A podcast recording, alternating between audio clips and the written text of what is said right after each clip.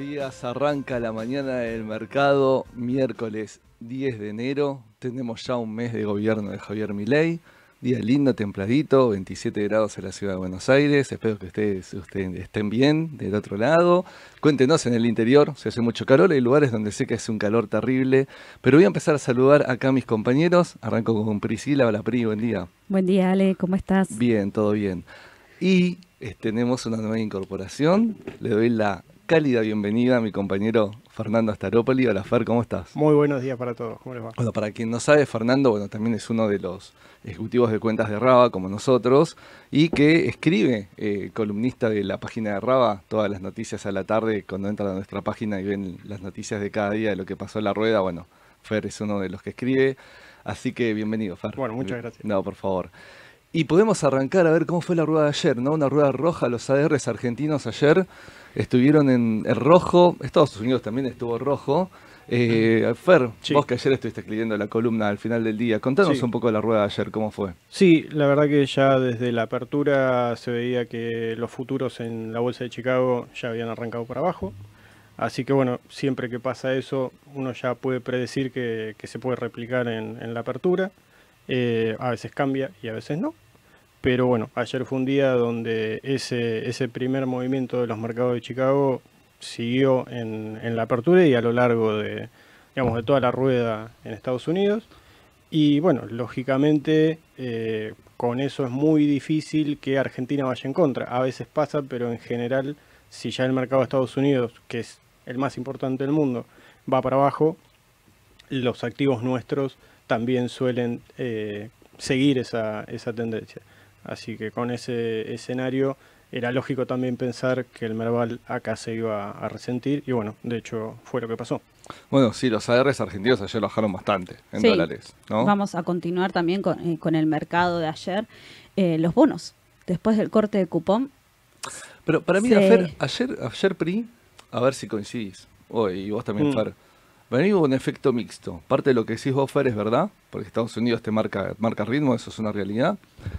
Pero me parece que también eh, a nivel Argentina, de todos los activos, Sí. eh, ahí Pri, estuvo el corte del cupón, que eso técnicamente siempre pasa, que cuando hay cupón, ah, después el papel baja. Mm. Pero me parece que se suma a otras variables que siempre decimos que inciden en la cotización del mercado secundario, en las cuales hizo que los bonos todavía fuera un poco mayor el efecto. sí, sí, o sea, la baja en los bonos se vio tanto en 48 como en contado, porque muchos me van a decir, no era que cortaba nada más en inmediato y en 48 podría haber, sí, podría haber sido mixta, pero tenemos una baja general. Yo creo que hay una incertidumbre en Argentina después de cumplir el primer mes del mandato de Milei, eh, donde el mercado creo que fue la primera rueda del 2024 así roja fuerte Sí. que vivimos.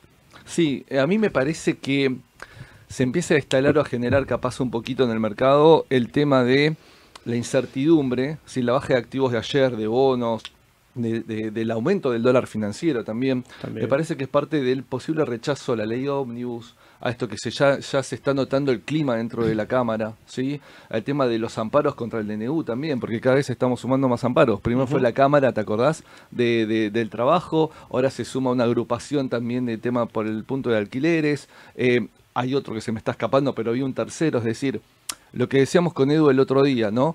Si el mercado empieza a leer de que la gobernabilidad de mi ley va a tener muchísimos palos en la rueda, que los va a tener, es como que ya empieza a generar como alguna mínima desconfianza. Me parece que también habían, habían subido los activos argentinos, corrigieron, pero me parece que la de ayer justamente traduce un poco el clima también del Congreso en, en nuestros activos, ¿no? Sí, sí, Sin duda. Sin sí, duda yo creo que sí. Es Eh, el, es, o, o fue uno de los drivers junto con lo que pasaba en Estados Unidos. O sea, es como el doble efecto. a- Doble Nelson, como Ah, dice- sí, como, informalmente le decimos en, en la mesa, sí, fue medio como un efecto doble Nelson. Bueno, y a los bonos se le suma también esta parte técnica que dice Pri, que es verdad. Es decir, tuvimos tres efectos en los bonos. Por eso ayer los bonos eh, sí tuvieron una caída, caída importante. Estoy entrando justamente a la página de rada.com para ver un poquito ayer cómo fue. Eh, la E38 casi un 4% bajo, la L30 2,5% bajo, ¿sí? Eh, esto lo estoy midiendo en dólares, ¿no? Justamente. Eh, y todos los activos argentinos de ayer, principalmente en baja. Vamos a destacar algunos pocos que se destacaron, ¿sí? ¿Quiénes fueron las estrellas de ayer y quiénes fueron los más perjudicados? Bueno, ahí estuvo Metrogas, ahora vamos a hablar de nuevo del gas que ya mencionamos algo. Sí. Eh, cuando estuvo Mirgor, todavía que sigue con un efecto ya, eh, ayer subió un 10, obviamente mitigado un poco por el efecto del mercado. Eh, hay algunos más, Morixi un 8, y los que más la ligaron me parece que fueron algunos bancos. Banco Macro, menos 6, ¿no? Sí. Eh, ¿Qué más? Francés también. Y estuvo. lo que más bajó acá en el local, yo ayer lo puse en el comentario, el macro menos 6, el francés menos 5 y Grupo Financiero de Galicia casi menos 5, o sea, menos 4,9. Eh, Así que Los sí. ADR estoy bien, bajaron bastante ayer, Sí, Sí, afuera. Sí, sí, sí. No, no, no, no, el efecto fue bastante importante. Eh, a ver, vamos por partes. Sí. Eh, tema gas. Sí. Sí, tema gas, ahí estuvo trascendiendo el tema de las tarifas y ahí en ese sentido, en el tema del tema gas, ya están trascendiendo de cuántos serían los aumentos para los usuarios finales con la quita de subsidios más las, con las propuestas que se están generando en los nuevos cuadros tarifarios. ¿sí? Sí. Ahí se habla de un 300% de aumento para los sectores más altos, porque el sector más alto ya no tiene subsidios, ¿sí? digamos, en ese sentido no, no, no tiene subsidios, un 500% para los sectores más bajos, ¿sí? y un 600% para los sectores medios. Esto es lo que está eh, marcando un poco, primero que, que- que- que obviamente la palabra tarifazo va a empezar a sonar en todos lados, Sí. eh, pero lo que digo es que de- en cuanto a mercado, digo, la suba de Metrogas de ayer, distribuidora de gas justamente, puede estar vinculada a esto. No sabemos a detalle, siempre recalco lo mismo, del porcentaje de ganancia, el del margen que tienen las distribuidoras, cuánto de todo esto le está beneficiando, ¿no? Exacto. Seguramente algo va a haber ahí, eh, Exacto. ¿no, Fer? Pero digo, eh, no sabemos bien a detalle cuánto, pero en principio eh, la gente lee esto, el inversor lee esto y dice, bueno, prefiero estar parado en Metrogas, prefiero Sí. estar parado en distribuidoras, por eso un poco la suba ayer, que ya se repite, porque no pasa un par de ruedas, ¿no? Con Sí, subas sí, importantes. Em, así que bueno, eso en términos... Ah, y el otro día, la semana pasada, no lo hablamos, salió un informe de JP Morgan, no sé si lo leyeron. No. Eh, nos da medio un panorama medio feo. Eh, Ah, contra Argentina. Sí, sí, Sí. sí, pone en duda la implementación de la posible dolarización en Argentina, la pone en Sí. duda.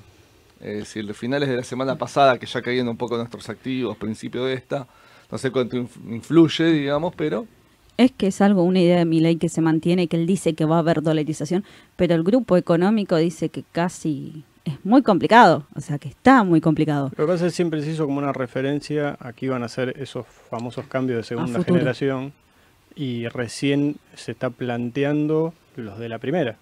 O sea, y los de la primera pueden llevarle inclusive todo el mandato.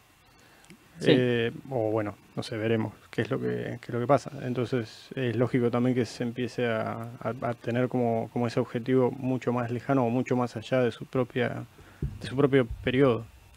Sí, aparte, bueno, vamos un mes de gobernabilidad. Justo Sí, sí, estamos Sí, muy bien. hoy se cumple el mes. El DNU salió más o menos rápido. La ley de ómnibus tardó un poquito más, pero Sí, ya hace un tiempo que está instalada.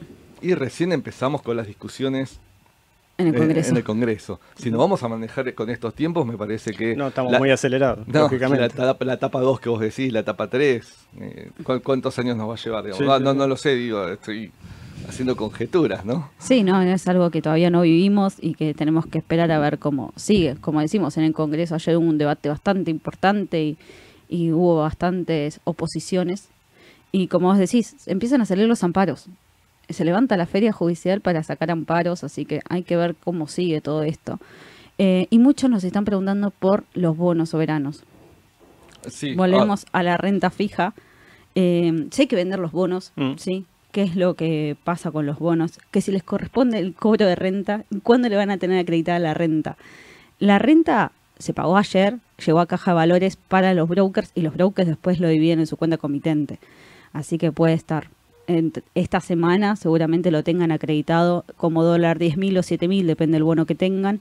Y eh, si ayer vendieron en contado inmediato, sí les correspondía el cupón, porque fue ayer el corte. Sí, lo importante ahí, como para llevarle tranquilidad al, inversor, es que en la medida que tiene el bono y le corresponde la renta, más allá de que la vea o no en, la página, porque lo que habitualmente hace el cliente es ir a la página de su broker y decir, uh, no tengo la renta.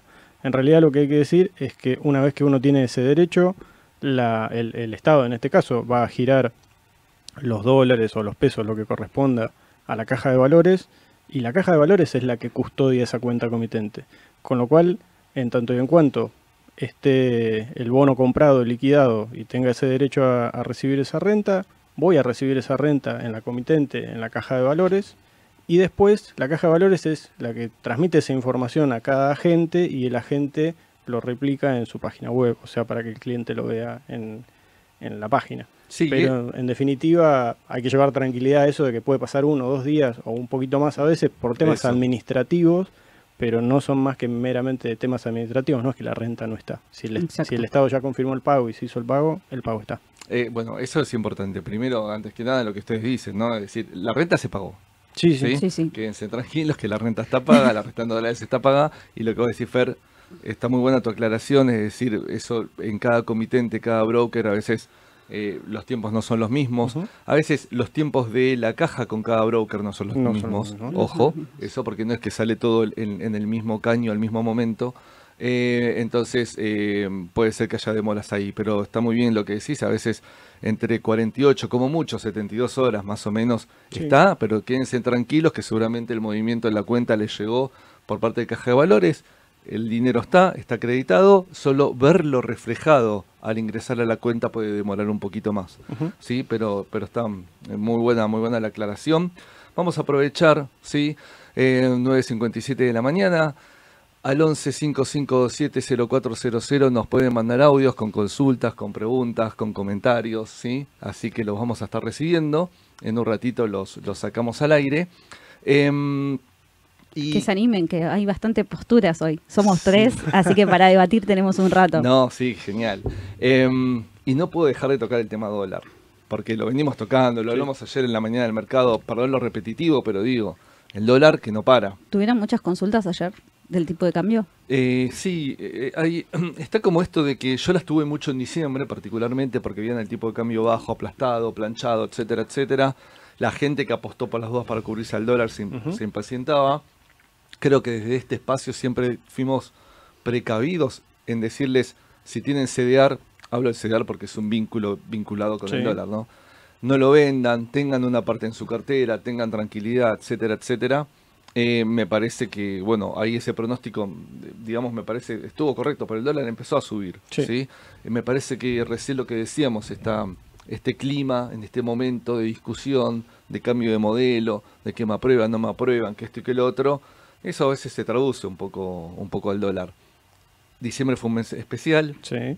Igual siguen las liquidaciones. A ver, yo creo que no hay una intervención directa del gobierno con el tema de, eh, digamos, el dólar, pero sí indirectamente, porque si yo le digo al exportador, liquidame un 20% al contado con liquidación, hace a- a- al mercado. a- Va a contribuir al precio. No al MULC, 100%, es decir, una parte va al mercado. Entonces eso me va a ayudar a planchar y controlar un poco el dólar, ¿no? Sí, sí, seguro. Digamos, eso es lo que está un poquito pasando. Eh, pero igual todos los días un poquito más arriba, ¿no? Sí, no, no tenés esa necesidad de pesos que hay en el mes de diciembre, eh, que en enero eh, la gente vuelve al refugio, lo que me sobra lo vuelvo a volcar a, a tipo de cambio, que es lo que hablábamos más que nada en diciembre, o sea, hay necesidad de pesos para las fiestas de las empresas para pagar aguinaldos. Eh, igual ayer el contado con liquidación bajó en un momento, llegó a 1195. Y yo dije, apa, será el techo 1200. Yo tuve muchas consultas. ¿Cuál es el techo del contado con liquidación? Ahora, Y- de acá en no, adelante. Claro, no, lo- el, el dólar, como, como todo activo o, o variable, vamos a decir, eh, tiene un alto componente de las expectativas que tenemos sobre, sobre el mismo. Eh, si nos acordamos, antes de las elecciones teníamos un dólar por encima de mil, ¿sí? porque bueno, la expectativa era sobre quién ganaba.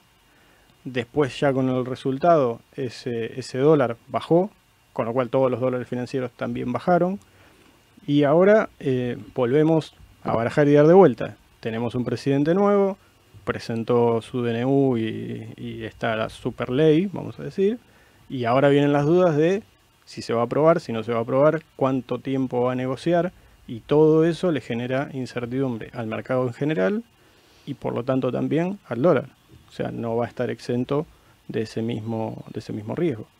Así que, lógicamente, eh, cuanto más, si, si vemos de acá las próximas semanas, de repente un avance sobre esta ley o que llegan a, distintos acuerdos, puede ser un, un, motivo para que se morigee un poco esta, esta digamos, tendencia al alza, ¿no?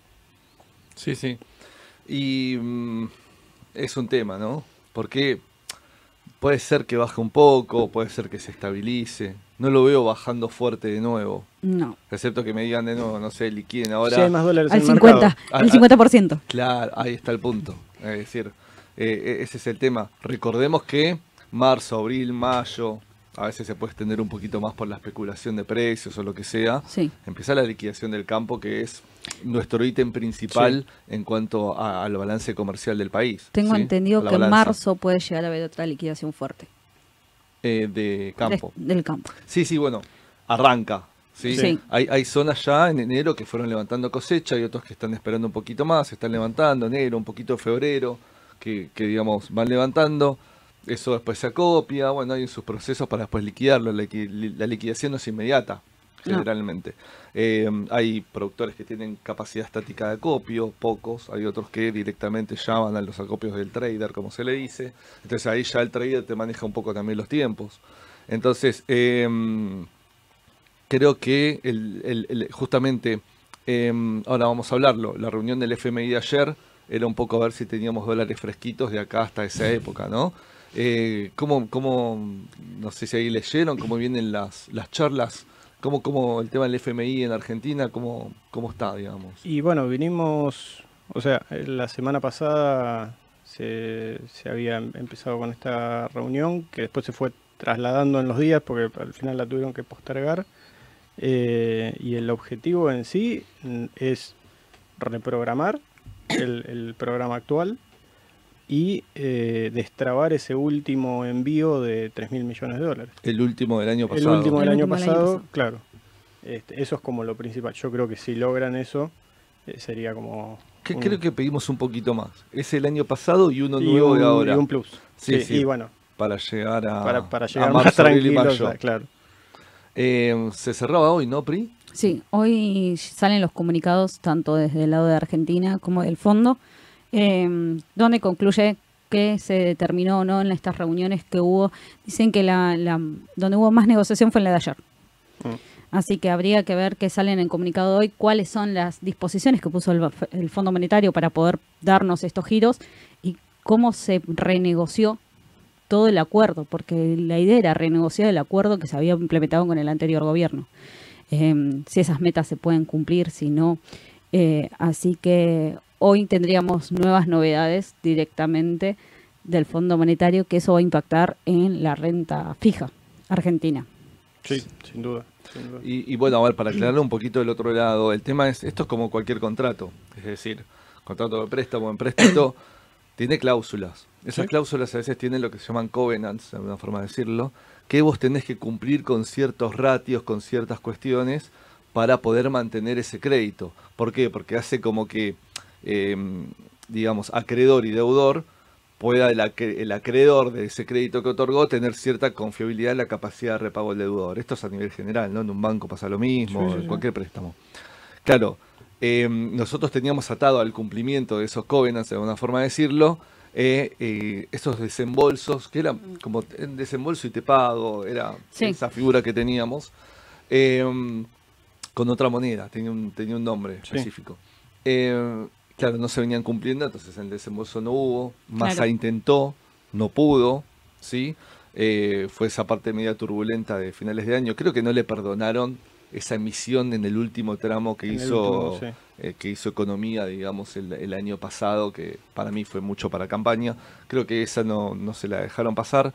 Em, entonces, bueno, se está renegociando esos puntos y pidiendo lo que son lo que se llama waivers, ¿sí? esas autorizaciones a esos puntos que no se cumplieron para justamente reestructurar el contrato, ver, las, ver los parámetros, digamos, eh, y poder conseguir eh, esos fondos. Así que bueno, es eh, muy bueno el dato de ese PRIDE que hoy está cerrando y que tenemos comunicado. Sí, sería la primera, o sea, la misión del Fondo Monetario que vino a Argentina a hablar desde el viernes, sería que vamos a tener ese primer documento de cómo fueron lo- los, eh, las charlas, cómo se van dando los acuerdos, que eso después te da también índice a cómo nos ve el Fondo Monetario con este nuevo gobierno.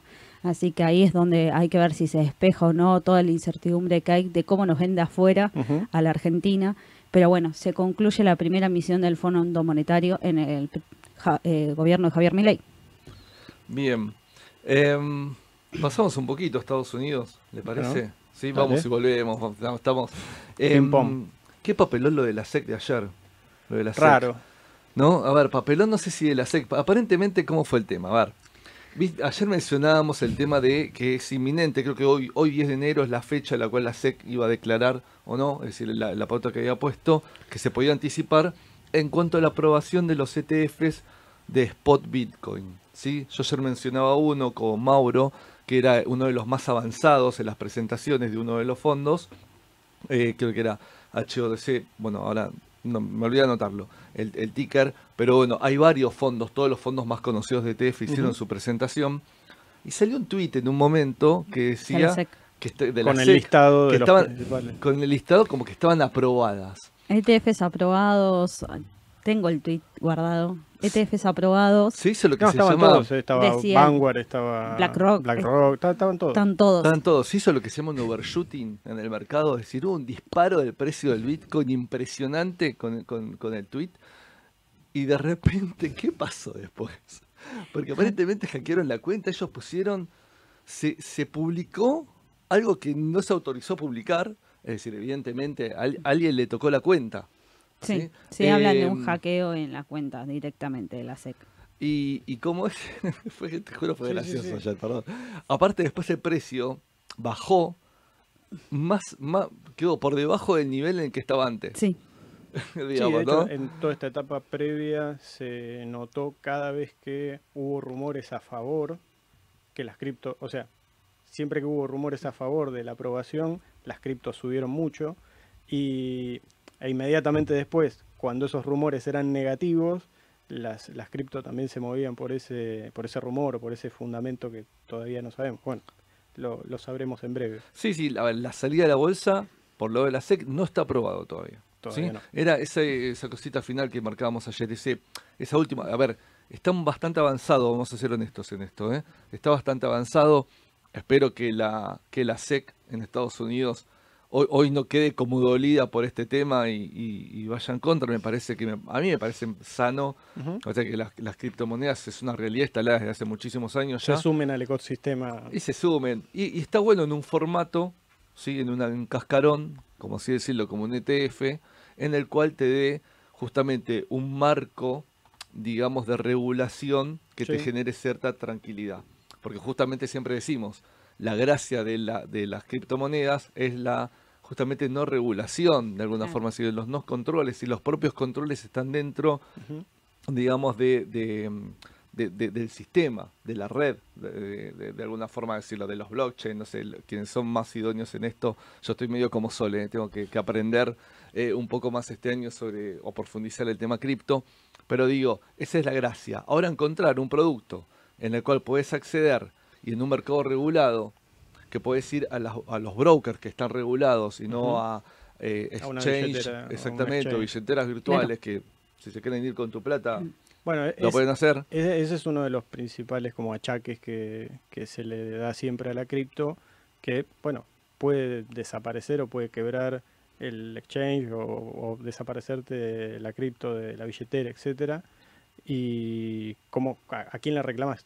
No andan a buscarlo, a por nadie. eso, justamente. Entonces, sí, por ejemplo, lo que ya existe hoy, que como el GBTC y, y el ETE, que están de alguna manera operando en el OTC, que es un mercado dentro de, de la Bolsa de Nueva York, de alguna manera ya le da una capa de cobertura de, de- de tener a alguien atrás de respaldo que, digamos que responda ante esos activos. Eh, y creo que fue una muy buena opción para aquellos que quisieron dar como un primer paso con un cierto margen de seguridad. Totalmente, Fer, estoy totalmente de acuerdo. Lo bueno es que estos ETFs estarían operando ya no en el mercado secundario. El mercado secundario tiene sus controles y regulaciones, sí, pero son de un nivel mucho más bajo, mucho más laxo. Entonces estar operando en el Nasdaq, sí, con una regulación, un control mucho más austero, firme, sí. da como una, entre comillas, una mejor, una tranquilidad un poco más grande. Sí, Sí, sí. eso, por eso el tema de- de- del ETF, de una forma de decirlo de este formato ETF. Pero bueno, me pareció ayer, fue, fue increíble. Sí, a mí me, me sorprendió Aparte, mucho que la SEC casi al final de rueda, eh, fue impresionante. Y después, no. Es que salió el presidente, eh, Gary Hensler, a hablar diciendo no, eh, no es verdad.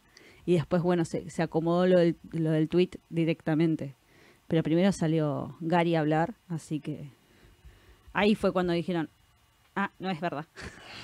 No, sí, eh, es- la verdad me- a mí me sorprendió mucho que desde la SEC, digamos, eh, estamos hablando de un órgano de control, como decís vos, Fer, del mercado más importante del mundo. Eh, me, me- me sorprendió un montón. Pero Eh, bueno, ahí lo- habrá que ver Twitter, o bueno, ex, ahora como, sí.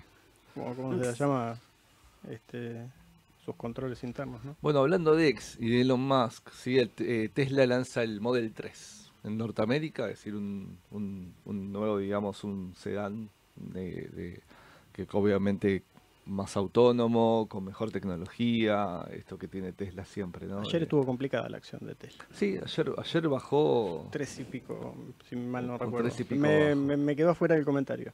Pero eh, sí, el- o sea, el- lo único que, que pudo más o menos sostenerse en la rueda de ayer fue algunas tecnológicas, eh, algunas empresas de Mm. la salud y consumo defensivo, pero muy por ahí.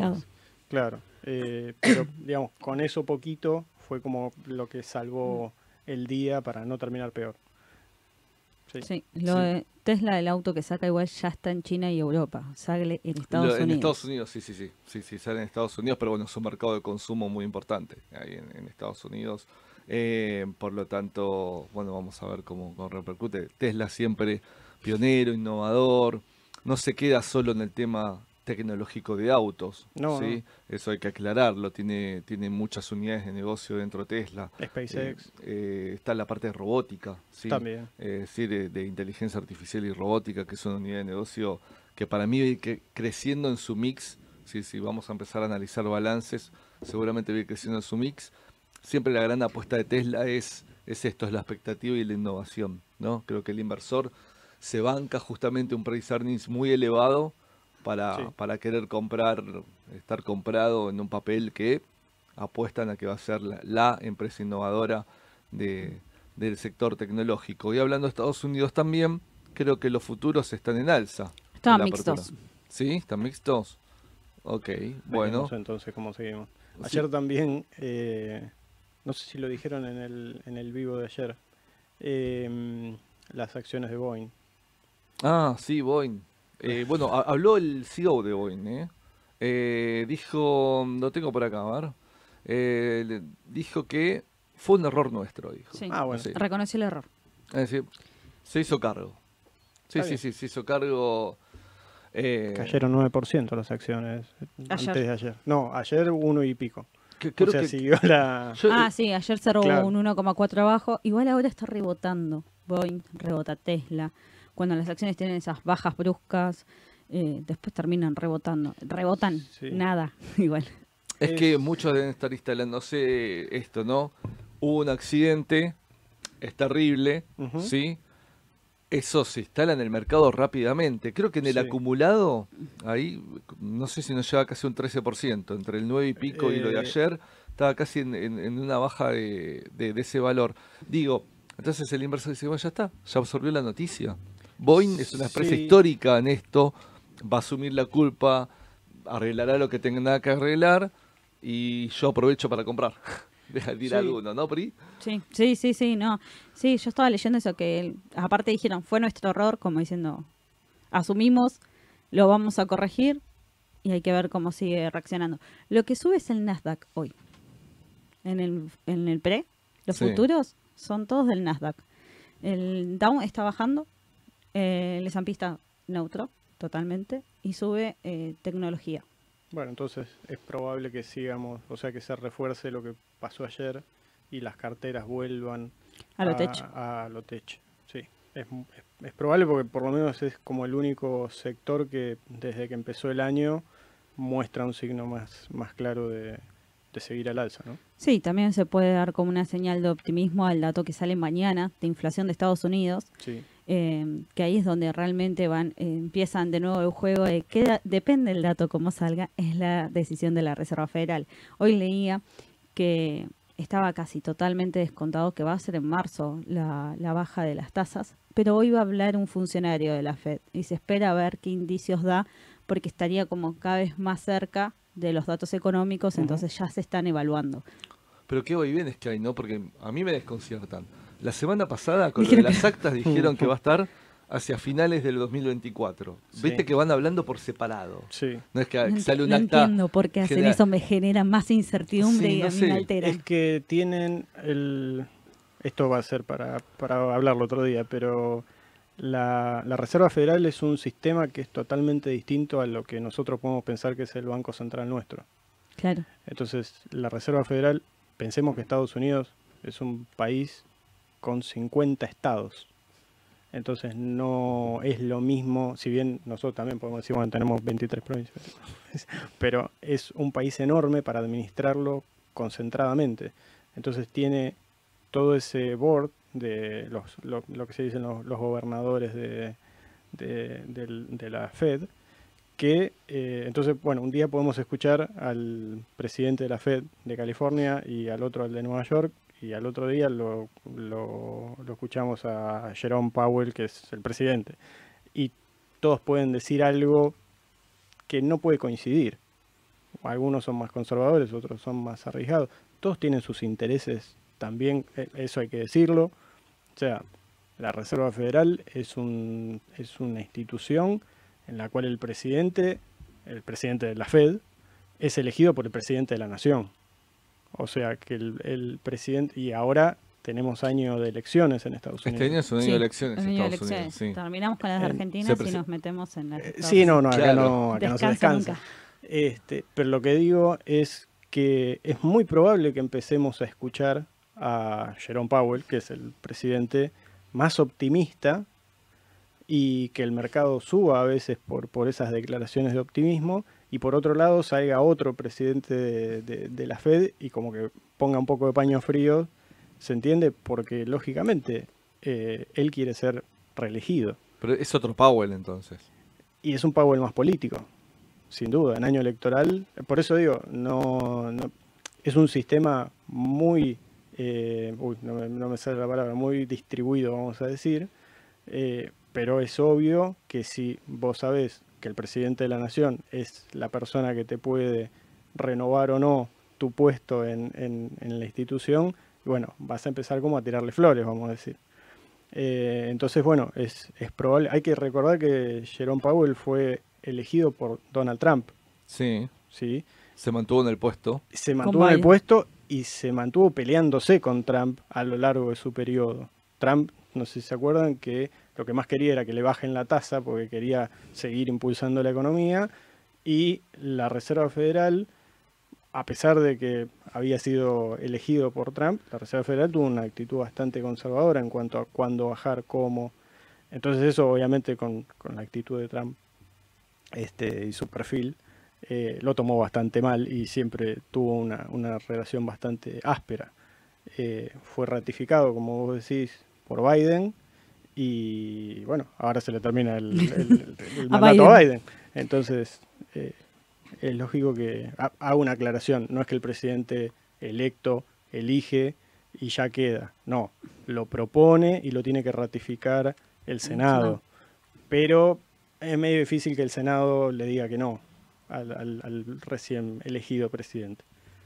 Bien, bueno, buen dato ese, porque sí, porque eh, bueno, se, se, ca- se cambia un poco de vereda. Y sí. Va a querer conquistar más a los demócratas que a los republicanos, entonces. Para O, ve- veremos cómo van las encuestas. Es, viste que es Vamos todo a ver muy... cómo continúa. Es, es- es verdad. es La verdad. historia que continuará va a ser. Bueno, tenemos un audio, ¿sí? Vamos a estar escuchando a ver un audio con, con, con alguna pregunta o consulta. Hola, buen día, equipo Raba, soy Pato.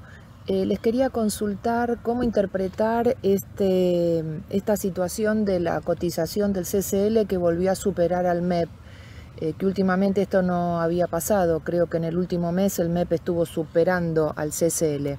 ¿Cómo interpretarlo a nivel mercado ¿no? y en cuanto a expectativas? Bueno, como siempre, muchas gracias por tanta información que nos brindan. Bueno, Pato, muchas gracias por tu consulta. Arranco y los voy a dejar a ustedes que, ahí van a explicarlo muy bien. Em, a ver, el tema del CCL es el dólar implícito que está, por ejemplo, en los CDRs. ¿Sí? Exacto. Y en los ADR. Y en los ADRs, Exactamente. Por eso me imagino tu consulta, Pato, que capaz estás preocupada un poco por esto. Pero mm, eh, hay, yo creo que esto es normal, ¿sí? PRI todo tu derecho en explicarlo, si querés. Sí, o sea, la, esta diferencia de que el contado con liquidación supera el dólar MEP es normal. Siempre vivimos en realidad con ese tipo de cambio. Cambió en diciembre. En diciembre vivimos una situación eh, anormal, donde el contado estaba más bajo que el dólar MEP, que lo que te dice es, es más seguro tener tus dólares en Argentina que pasarlos a Estados Unidos. Eh, Así que es como que la brecha vuelve a estar normalizada, que es entre el 3 y el 5%, que es esa diferencia que vos vas a pagar de cotización por querer llevarte tu dinero fuera o tenerlos en títulos que cotizan en Estados Unidos. Em, así que yo no, veo una situación anormal, sino que veo que es está bien que el contado vuelva a superar, más con esto que hablamos de la incertidumbre económica que hay, que hay que ver cómo nos toma el Fondo Monetario. Eh, yo creo que es todo eso lo que llevó de nuevo a dispararse tan rápido el contado con liquidación, porque no tardó ni un mes en volver a superar al dólar MEP. Entonces, eh, yo creo que es esto de inestabilidad, de todo lo que estuvimos hablando al principio, de cómo viene todo el panorama político en Argentina, más que eh, solamente lo económico, sino que son ambas eh, variables las que hoy están incidiendo directamente en los tipos de cambio. No sé, Fer, a ver vos qué opinás. Adhiero a todo lo anterior, suscribo, pero agrego una, cosa.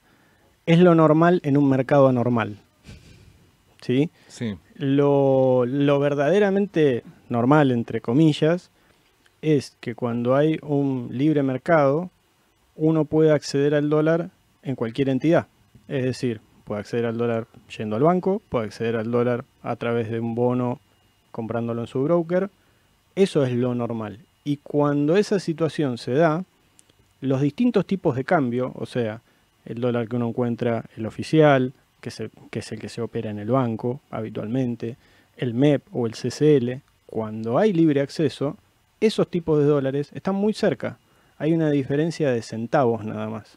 Eso pasó pasó, bueno, la última vez que tuvimos un, mercado así abierto y duró poco. La situación que se da cuando empiezan los controles y las restricciones, lo normal es que el CCL sea más caro. ¿Por qué? Porque es el peaje que estoy pagando para salir del riesgo argentino. Es decir, yo con ese activo estoy comprando algo que no está en, en pleno riesgo argentino. Si me compro un CDR, todos sabemos que lo que en realidad estamos comprando es el activo subyacente. Entonces, es lo normal dentro de esta situación que el MEP sea más bajo que el CCL y obviamente era totalmente ilógico, entre comillas, lo que pasó hasta hace poquito, que era que el MEP se apreciaba más que el CCL. Es decir, durante todo ese, tiempo fue más barato sacar fondos, digamos, o operar para llevárselos al exterior que operarlos en el mercado local. No, claramente. Yo eh, coincido con ustedes, eh, coincido. Es decir, siempre fue así, siempre un costo. Pero, y vamos a explicar un poco por qué, para que se entienda del otro lado. ¿sí? El dólar físico para los argentinos, parado en Argentina. El dólar para los argentinos, tenerlo parado en el exterior. ¿sí? MEP en el circuito argentino, contado con liquidación en Nueva York. ¿sí? Si tenemos un país voy a, poner dos puntos importantes. Primero, en el cual, em, desgraciadamente es descriptivo esto, ¿no? Tenés inseguridad. Yo tengo hoy el dólar en mi mano, siempre digo lo mismo. Inseguridad jurídica, sí. En total, en general. general. Digo, tengo mi dólar en la mano, vos, Fer, vos, vos, PRI, quien sea. Y digo, bueno, ¿qué hago con este dólar? Alternativas, ¿sí? Lo meto bajo el colchón. Sí. Es inseguridad y miedo. Sí, bien. Lo dejo en una cuenta en un banco. En estos últimos tiempos particularmente, no digo que siempre, hubo mucha inquietud del ahorrista de dejar en... Quedó en- la marca del 2001. eh, sí, exacto. Fer, exacto. 2001, 89, Bueno, sí. tenemos varios. Bueno, pero decimos, decimos 2001 Sí, porque sí, nosotros sí. somos jóvenes. Es lo, lo más reciente, ¿No? claro, obvio. Eh, no habíamos nacido. Claro. Entonces, segunda alternativa. Y tercera alternativa, caja de seguridad. Que hay pocas, porque cada vez quedan menos, que el costo cada vez más es más elevado. Sí. ¿sí? Y también es Es una complicación al momento del día que lo vayas a sacar. Sí, se queda- Claro, bueno, tenés que ir al banco, re- eh, sacarlo. Sí, sí, a veces alquilas una salita. donde- bueno. Eh, otro lugar, ¿dó- dó- ¿dónde lo metes? No, Físicamente. no Entonces tenés. muchos dicen, no, yo prefiero dormir con frazada, tranquilo. Lo saco y lo tengo en Estados Unidos que me da otra seguridad. Mm. Eso por un lado. Por otro lado, también tenemos un país en lo cual uno no puede mandar dólares a cualquier lado tan libremente. No. ¿Sí? No, están, no hay dólares, más en esta situación. Siempre tuvimos esa regulación o esas trabas. Las empresas que te mandan plata al exterior, tenés límites, tenés un fee alto, a veces un costo alto. Bueno, esto es lo mismo. Acá también tenés un costo que está pagando todo esto que estoy diciendo. Digo, para que entiendan por qué el contado con liquidación es más caro, naturalmente, que el MEP, ¿sí? Claro. Pagado en Argentina, ¿no? Obviamente que también eh, eh, el dinero en el exterior, desde la parte impositiva, tiene otro, otro tratamiento. Sí. Yo lo tengo acá una cuenta a la vista, por ejemplo, en bienes personales no pagaría nada.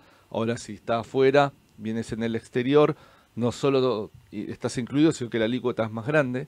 Sí. Bueno, eso es una relación riesgo-beneficio que verá cada uno, tendrá cada uno. Es muy personal del perfil del inversor. Pero ahí. Pato, contestando un poco tu pregunta, creo que generalmente por esto que estamos charlando, lo normal y habitual es que el contado con liquidación siempre tenga un margen por encima que el MEP. eh, y lo que creo que lo que hablábamos antes, ¿no? La liquidación de exportadores, la falta o, o el poco apetito de- de- del general de las empresas, de las pymes y hasta de las familias de querer comprar dólar en diciembre por un montón de cuestiones, eh, ayudaron a que esto no sea así. Pero era transitorio, me parece. Sí, sí, hay que ver también cómo sigue todo esto de, eh, como decía Fer, el libre mercado en, en los tipos de cambio. Eh, sí, se puede llegar a ver una, una pos- eh, esta presión que generan los dólares financieros a subir tan rápido sobre el dólar oficial. Tal cual. Eh, sí, y vamos, como dijimos antes al principio un poco del programa, a ver cómo va a seguir esto. La tendencia natural es no la intervención directa, en principio pareciera que esa es la política del. Digamos, de- del gobierno, sí a través, como dijimos, con esto del tema de, de- de las exportaciones, exactamente, Em, y con una tendencia alcista. Porque vos, Pri, decías, ¿no? El dólar durante el día estuvo bajando 10 pesos, tampoco mucho, y el cierre terminó de nuevo el contado con liquidación arriba Sí, que el cierre anterior. Así que vamos a ver cómo estará la rueda de hoy. Vamos a ver cómo las medidas económicas, cómo el avance de el tratamiento en el Congreso, el tema de la confirmación del DNU, porque el DNU se acepta o se rechaza. Sí. No es que se puede tratar puntos intermedios. Creo que, hay que lo- el Congreso lo que puede hacer es referir esos puntos y legislar, ¿sí? Del DNU. Pero tenés que rechazarlo. Digo, Claro. si querés tratar algún punto, no. Eso es medio... Esto va a ser... Yo soy medio contra ley ómnibus, DNU tan grandes, porque tenés 500 temas distintos adentro, y seguro te pregunto a vos, Fer, o vos, Pri, y a ustedes del otro lado, podrán estar de acuerdo con unos, y capaz que no está de acuerdo con otros. Sí. Claro. Entonces, ¿qué haces ahí? Porque esto es blanco-negro. Bueno, me parece que el dólar, como el resto de los activos argentinos, van a estar un poco en estos días muy susceptibles a, a estas noticias y a esto. y a Sí, estos la cambios. incógnita también es cuánto va a durar todo este proceso. Bueno, también, porque estamos en un cambio. A ver, eh, voy al, al último gobierno liberal, de alguna forma que decir que tuvimos, que fue el de Carlos Menem. Mm. No fue inmediatamente, asumió en el 89 y ya ley de convertibilidad uno a uno No. y crecimiento y modernización del país. No, llevó uno o dos años. ¿sí? Eh, hubo una transición, hubo un ajuste previo, hemos tenido inflación al principio. Si tenemos una hiper, no es que se controló de manera inmediata. Hubo toda una transición, un ajuste previo para llegar al uno a uno y a, a- a un modelo que algunos benefició y a otros perjudicó. Sí, Sí. sin duda. mucha industria nacional, textil, metales, etcétera, perdieron competitividad, más sobre el final ¿no? de la época con, con- con la devaluación de Brasil también. eh, y eso hizo obviamente que mucha producción local tuvo que cerrar, problemas de empleo. Bueno, como todo modelo, a veces tienen sus ciclos. Sí, tienen sus ciclos. Tenemos otro audio, ¿sí? Tenemos otro audio, lo vamos a escuchar. Hola, buen día, habla Martín. Quería consultarles a ver qué piensan de Loma Negra. Un abrazo, muchas gracias. Loma Negra. Ayer hablaste de Loma Negra. Hablé un poquito ayer de Loma Negra. A ver, me voy, me voy a situar particularmente en, en, dos momentos. Yo le tenía fe el año pasado a Loma Negra porque era uno de los ADRs argentinos, uno de los papeles argentinos para mí más atrasados, naturalmente por un contexto medio recesivo, eh, recesivo a nivel mundial, no solo Argentina, con, con, con temas de que la familia, digamos, post pandemia, el ahorro capaz no lo estaban derivando a, a digamos, a la construcción, uh -huh. falta de obra pública, claramente. Yo pensé que este año iba a ser un año, De digamos, de, de un poco de reactivación del mercado inmobiliario y la parte de construcción. No lo veo por el momento para nada, me parece que al contrario, estamos entrando, podemos entrar en una recesión importante ahora, no lo veo al Estado gastando en esto tampoco. No sé qué opinan ustedes. Ay, perdón, hago mm, mini. El mundo está pensando que Estados Unidos puede entrar en recesión, no solo Argentina. Entonces, lo que se juega, entre comillas, este año es no solo una elección en Estados Unidos, sino si es confirmar el rumbo de crecimiento de Estados Unidos, que, o sea, ese crecimiento va de la mano de su baja inflación, o sea, están pudiendo bajar la inflación, más lento de lo que ellos quisieran, pero lo están pudiendo hacer. Entonces, no es lo mismo el escenario de un Estados Unidos en expansión, una Europa levantándose, una China también levantándose, a esos tres que acabo de nombrar con problemas. Y eso inmediatamente nos pega a nosotros. Sí, coincido, Fer. Sí, no estamos, estamos todos conectados Todos en el mundo. conectados. Sí. No estamos ajenos a eso. Pero sí, está, está muy bueno el comentario. Eh, un poco, creo que es esta la visión. Vos, Pri, Perdón, que- Pri, que te... No, no, no, te pienso, pienso ¿A igual vos que te ustedes. gusta Loma? O sea, me gusta porque está retrasada, pero tenemos este tema también. O sea, hay que pensar cómo va a seguir de acá en adelante el consumo. O sea, la construcción no es algo que se le da habitual a todo el mundo, que sino que hay que tener un ahorro preparado y bueno, con el tema de los precios hay que ver cómo sigue. Eh, justo el otro día hablábamos con Aye de la inflación, que mi ley decía que si era un 30% estábamos bien, porque él pensaba que podía ser un 45%, entonces hay que ver cómo siguen los precios en enero.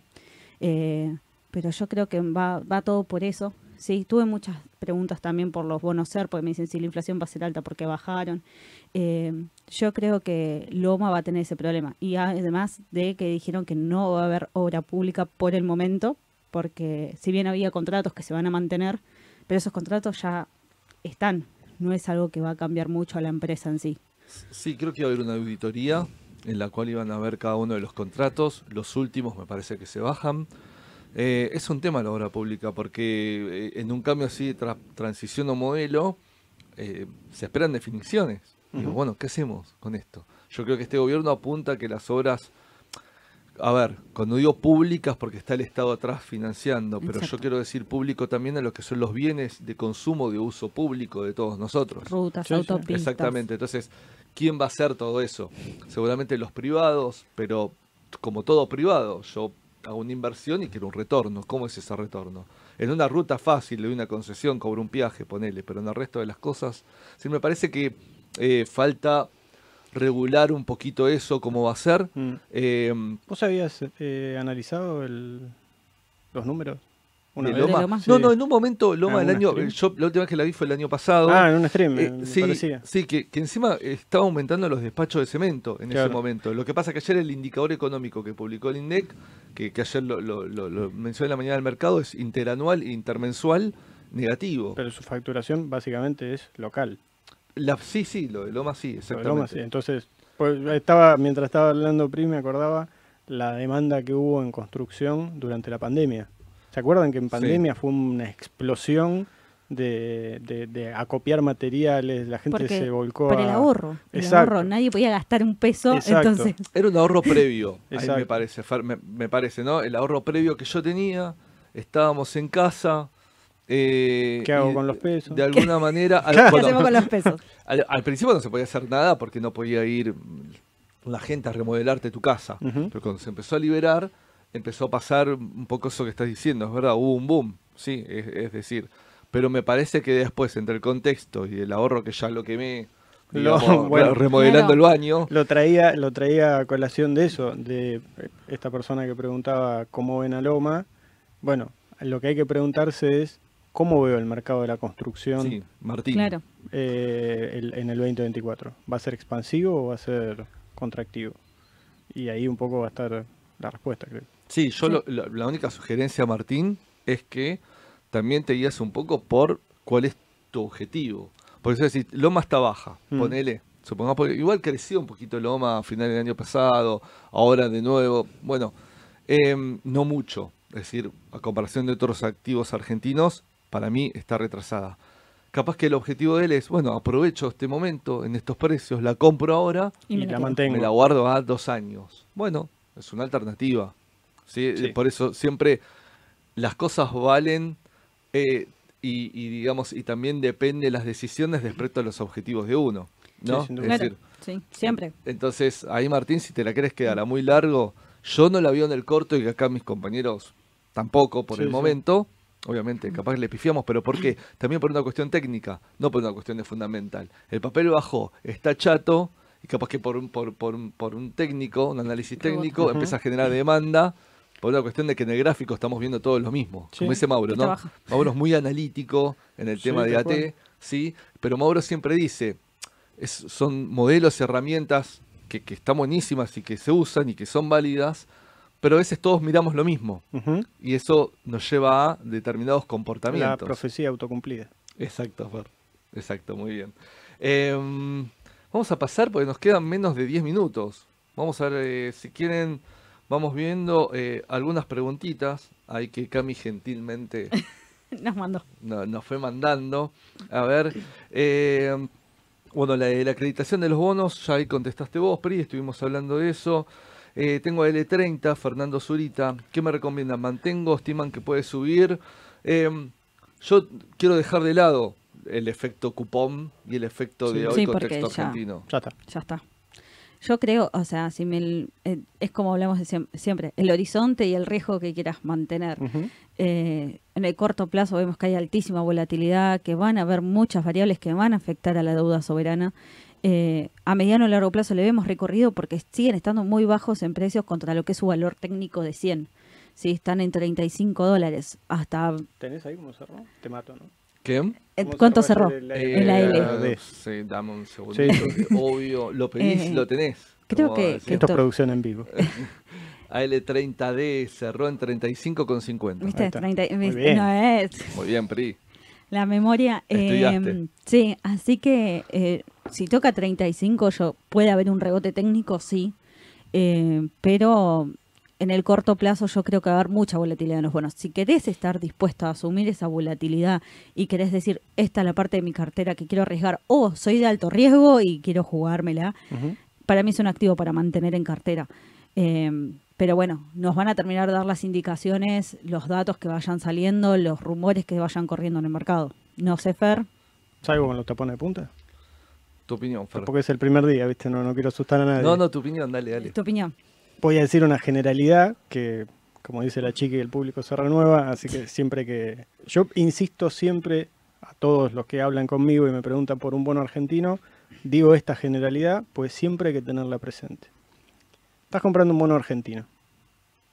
Es de Argentina. No tenemos dólares. El L30 está valiendo 35. Es un bono que a finish tiene que valer 100, más todos los cupones que te hayan pagado. ¿Quién lo paga? El Estado. ¿Con qué? Con las reservas. ¿Cuántas tenemos? Menos 10. Entonces, lo que digo siempre es, uno cuando invierte en un bono de Estados Unidos, la rentabilidad es bajísima, porque Estados Unidos, como decimos acá, tiene la chancha a los 20 y la fábrica de hacer chorizos, tiene hasta la imprenta de hacer los dólares. Entonces es imposible que no te pague. Y por eso es que siempre ese bono va a rendir poco, porque es muy seguro. De hecho, los libros de texto dicen que los bonos del Tesoro de Estados Unidos son el único activo libre de riesgo. Todo lo demás tiene riesgo. ¿Sí? Entonces, cuando nosotros compramos un bono de Argentina, de Brasil o de donde sea, y esa relación entre lo que pago y lo que puedo llegar a recibir es tan alta, es porque estoy asumiendo ese riesgo tan alto. Y yo lo que siempre machaco es en que tengo que ser consciente desde el momento que lo compré y todo el momento que lo mantenga, que estoy asumiendo ese riesgo. Si yo lo compré con fondos que necesito la semana que viene, bueno, estoy especulando con fondos que en realidad no puedo gastar. Entonces no es una buena inversión. Ahora, si ustedes me dicen que yo tengo un capital que tranquilamente puedo arriesgar porque no me va a cambiar la vida y quiero invertir en ese bono que está a muy buen precio, teniendo en cuenta que yo lo puedo, que puedo obtener una rentabilidad muy alta. Entonces, si tengo en claro todos esos riesgos, sí, compro. Eso es para el que compra de largo. Eso lo tiene que tener en cuenta el que compra de largo. El que compra de corto especulando, bueno, lo que tiene que tener en cuenta es que lo está comprando hoy para tal vez agarrar una buena noticia del mercado, que esos bonos suban, porque también, no sé, salen buenas noticias respecto del DNU, de la ley ómnibus, los bonos vuelan. Y ha pasado que en muy poquito tiempo pueden subir un 10%, un 15%, con lo cual es buen negocio. Entonces, si yo lo compré con ese objetivo, tengo que tener en claro ese objetivo, para mí, para mi punto de vista, tengo que tener en claro ese objetivo de antemano. Es más, yo a muchos clientes, y si me está escuchando alguno de mis clientes, va a saber que no miento, les digo, escríbanse en un papel, en una libreta, en la notebook, en el celular, el día que compraron y el precio que compraron. Y ese mismo día el objetivo que pensaban, o sea, de antemano definir qué es lo que quiero con ese activo y si se cumple o no se cumple. Porque si no se cumple, la respuesta está, ni me tienen que llamar, saben que tienen que vender. Yo, creo, Fer, está, muy buena tu visión, ¿eh? Dije que iba a salir con los tapones. No, no, no, no, está bien, no, no, no. por las dudas. Es una visión y está bien. A ver, yo creo que esto es todo el perfil de riesgo que uno quiere asumir. Yo creo que a nivel mundial también, a nivel mundial uno tiene riesgos más conservadores y riesgos más elevados. Y siempre hay fondos o hay gente que le gusta el riesgo. Así como acá localmente está el que quiere apostar por el QQQ o, o NIO o Nvidia y las tecnológicas que son bien volátiles, el mundo cuando ve que hay una renta muy alta quiere asumir ese riesgo, ir a, países en desarrollo al tercer mundo, lo que sea, comprando los precios, digamos, que quieren asumir. Como vos decís, vale 30 y pico, tiene que pagar 100, es evidente que en precio está pasado algo que no, no es ajeno a lo que vos estás diciendo. También lo que uno tiene que pensar en voz alta es, bueno, ¿cuánto está venciendo esa deuda en el 2024? ¿Tenemos un riesgo este año de reestructuración de los bonos en dólares? Yo creo que no. no Para mí no. No, no, porque ya todo ese canje se hizo durante la pandemia. Por eso, es decir, obviamente cuando empiecen a pasar los años, sí, se va a empezar a concentrar. Entonces, creo que con una recuperación leve, las reservas de, este gobierno, creo que si hay un punto que sí, esos datos, digamos, ¿no? Que se puede destacar es que todos los días vienen comprando y vienen subiendo. Y convengamos que... Tranquilo, chico, pero hace un mes que recuperando.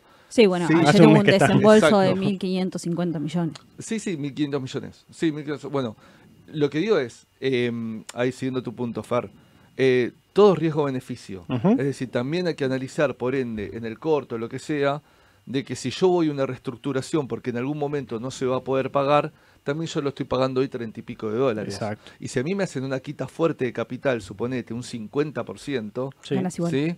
estás ganando igual. Sí, no, a ver. Entonces, para, eh, cerrar la... No, está muy bien, que conceptualmente sí, che, ojo que es Argentina, claro. soberanos, defaulteamos como 8 o 9 veces, sí. Es decir, está perfecto eso, pero por otro lado también hay que ver, todo tiene un precio en la vida. Si eso lo estoy pagando un dólar, ya lo estoy comprando. Lo estoy pagando a 35, que es casi un dólar. ¿Qué quiero decir con esto? Es decir, está mucho pasado a precio de eso. Yo, para mí, si tengo bonos dolarizados, yo por ahora no los tocaría por estos motivos. No, pero, es como yo hablamos. tengo mi perfil de riesgo. Igual, claro, por eso te digo, depende el perfil, depende del riesgo que uno quiera correr.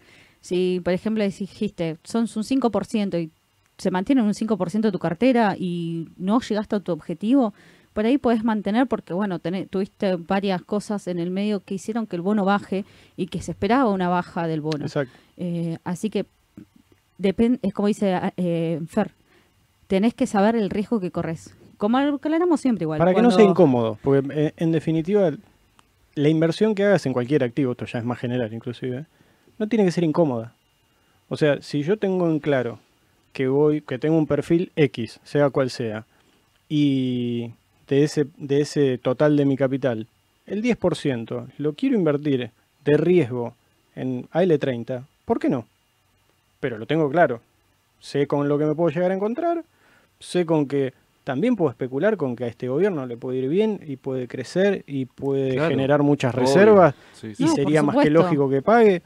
Entonces, es simplemente tomarse el trabajo antes de, digamos, de, de comprar, que ya una vez que compré, compré, de evaluar esas cosas, de tenerlas como en cuenta, y si estoy cómodo con esa inversión, hacerla.